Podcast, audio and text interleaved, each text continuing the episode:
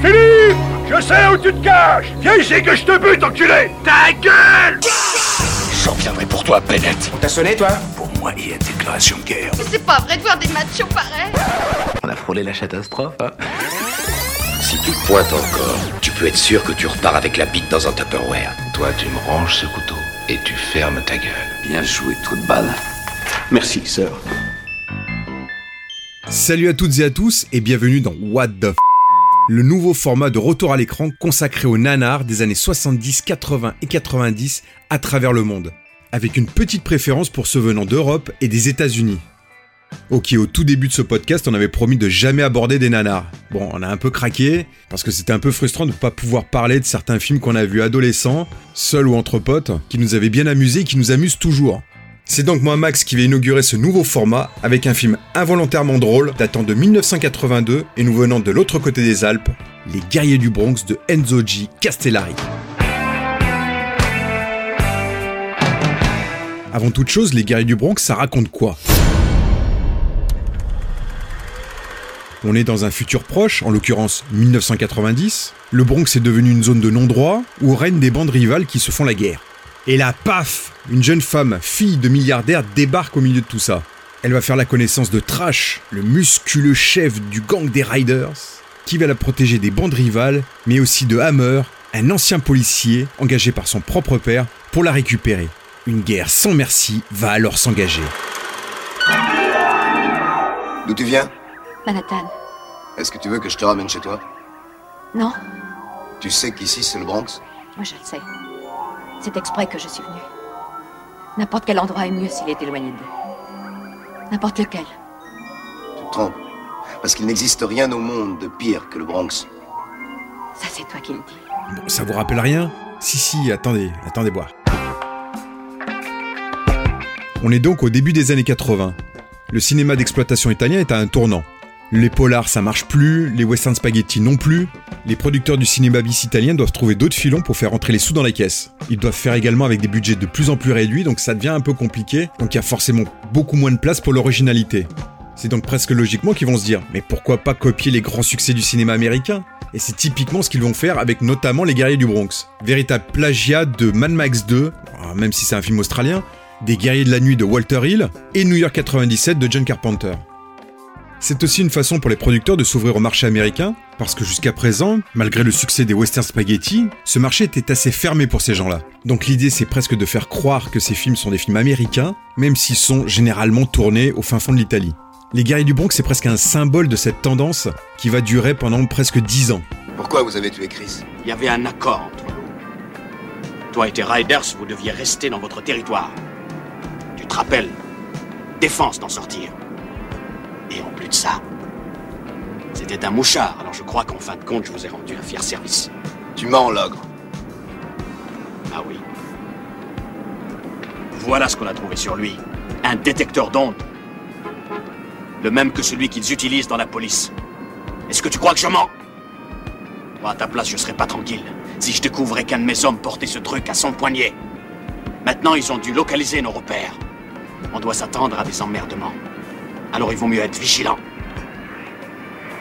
Trash C'est donc le producteur Fabrizio De Angelis qui va avoir l'idée de piller les trois films précédemment cités, et il va demander au scénariste Dardano Sacchetti, un scénariste avec qui il a l'habitude de travailler, notamment sur ses productions horrifiques réalisées par Lucio Fulci, les connaisseurs se souviennent de l'au-delà ou de l'enfer des zombies.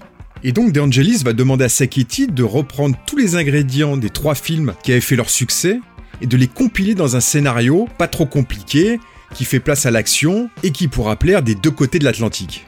Pendant ce temps-là, Fabrizio De Angelis engage Enzo G. Castellari pour mettre en image ce scénario. Castellari, c'est un solide artisan du cinéma bis italien des années 70.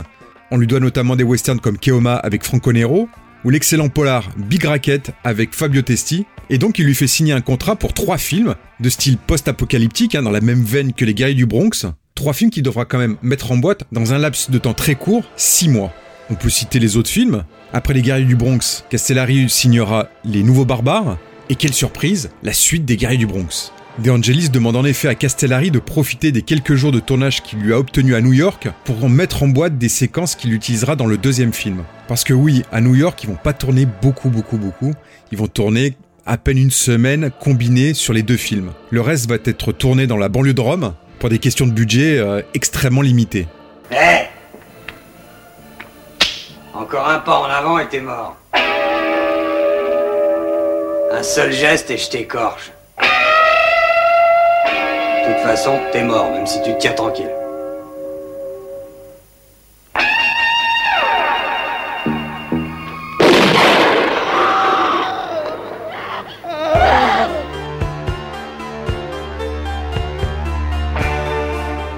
Pour toucher le marché américain, il faut des acteurs américains, et ouais. Mais DeAngelis n'a pas les moyens de se payer un Redford ou un Newman. Alors il va les taper dans le cinéma d'exploitation américain. Pour jouer le rival de Trash, il va faire appel à Fred Williamson.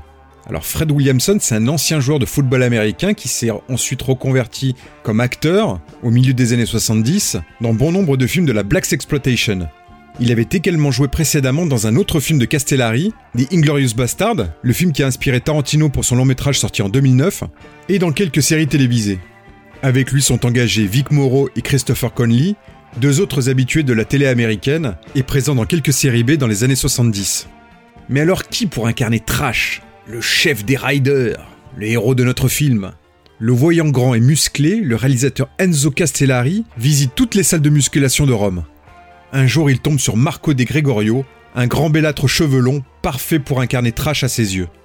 Dans la grande tradition italienne d'américaniser les noms, Marco Di Gregorio devient Marc Gregori pour incarner Trash dans Les Guerriers du Bronx. Tu as fait entrer un meurtre sur mon territoire. S'il est venu, c'est pour remplir une mission. Confiée par la Manhattan Corporation, qui lui a demandé de ramener une fille. J'ai entendu dire qu'il y avait une fille très riche qui se cachait dans le Bronx. Mais je savais pas qu'elle s'était réfugiée dans les ordures. Les tiennes. Ça doit avoir son charme. Les Guerriers du Bronx, c'est aussi une affaire de famille. Le réalisateur Enzo Castellari va également engager sa propre fille pour incarner la jeune femme perdue dans le Bronx et son frère pour de la figuration. Castellari va lui-même interpréter un petit rôle, celui du bras droit du père de la jeune fille. Ça va, vous suivez toujours? On notera également la présence de George Eastman. Les amateurs de bis rital le connaissent forcément. Il a en effet incarné l'homme qui se mange lui-même dans Anthropophagus de Joe D'Amato en 1980. Une curiosité nanardesque que je vous conseille fortement. Oui, tu es le roi du Bronx. Mais si tu ne veux pas qu'Hammer te fasse descendre de ton trône, tu dois m'aider à le combattre. Ah oui? Si jamais je bouge, c'est la guerre. Et ce sera le grand bordel. Peut-être pas. Il suffit de libérer Anne. Et le plan d'Hammer est foutu en l'air. Continue. On gagnera contre les zombies. Et Alors alors, le Bronx se trouvera débarrassé de sa vermine. Dans le fond, tu n'as pas eu tort de venir chez moi. À nous deux, on peut réaliser de grandes choses. D'accord. Je suis avec toi. J'ai un compte à régler avec Hammer.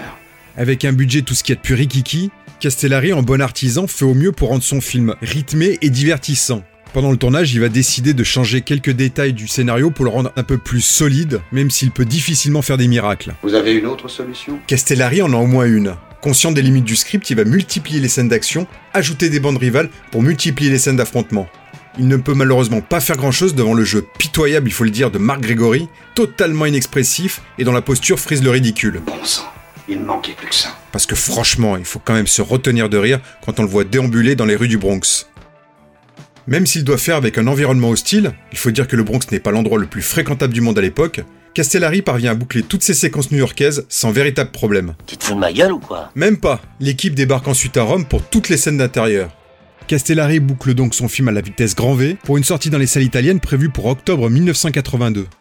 En France, le film sort le 17 novembre 1982 et aux États-Unis le 22 avril 1983.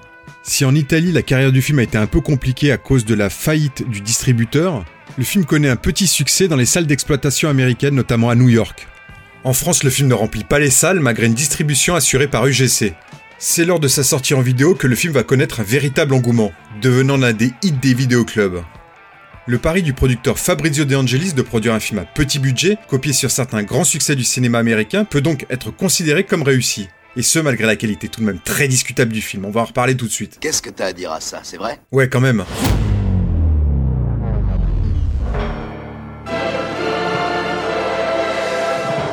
Comme je le disais en préambule, tout est ici involontairement drôle. Pourtant, il y a quand même un réalisateur qui est loin d'être mauvais derrière la caméra. Mais comme je le disais aussi, c'est compliqué de faire un film à grand spectacle crédible avec le budget d'un film d'auteur moldave. Bon, on peut sauver le casting US qui fait tout de même le job, mais le reste, les costumes, les accessoires, les coiffures, le jeu de Marc Grégory, j'en ai déjà parlé, tout prêt à rire ici. Pour faire un bon nanar, il faut aussi un doublage totalement raté. Alors attention, c'est pas le cas ici. Hein.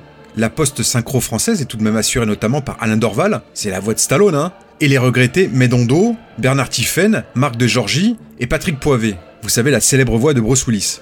Bref, c'est presque la crème de la crème de l'époque. Mais les pauvres, ils doivent quand même jouer des textes tellement ridicules qu'ils ne peuvent pas vraiment relever le niveau de ce qui se passe à l'écran. Putain d'enfoiré. Je vais te caresser la gueule, moi. Tu me plais, petit PD. Oh, ordure. Tu vas voir si je suis pédé. Et je ne vous avais pas encore parlé de la musique. Allez, je vous passe un petit extrait du meilleur du pire de la BO.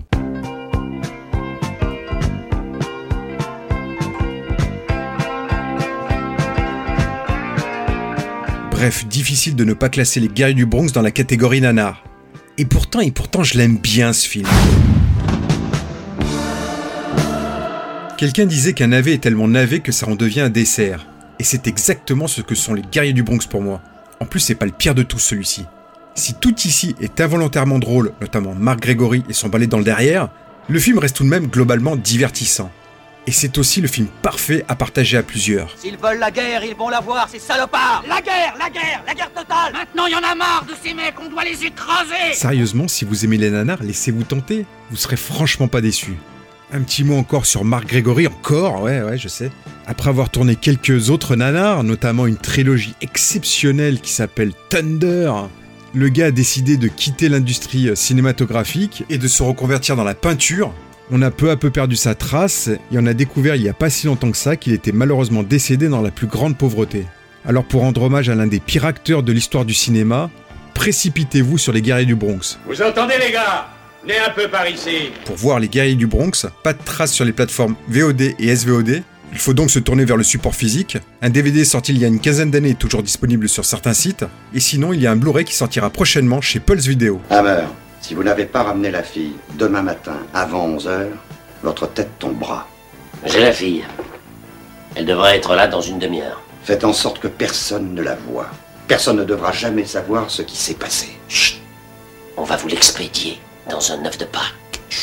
Sur ces bonnes paroles, je vous laisse, en espérant vous avoir vendu un minimum ce film, et vous dis à bientôt pour un nouvel épisode de Retour à l'écran. En attendant, tous nos autres épisodes sont disponibles sur notre site retouralécran.fr, sur YouTube et sur les meilleures plateformes de podcast et de streaming musical. Moi, si je devais résumer ma vie aujourd'hui euh, avec vous, je dirais que c'est d'abord des rencontres. C'est vrai que je ne vis que pour le cinéma. Pour être aimé, il faut être aimable. Vous voulez un chocolat? C'était pas ma guerre Back in full force. Quelle est votre devise? Je m'appelle Bond. James Bond. Vous délirez totalement là. C'est ça qui permet de voyager à travers le temps. La vie a plus d'imagination que nous. J'espère que je ne vous apprends rien. Vous êtes un mélancolique. Mélancolique, mon cul.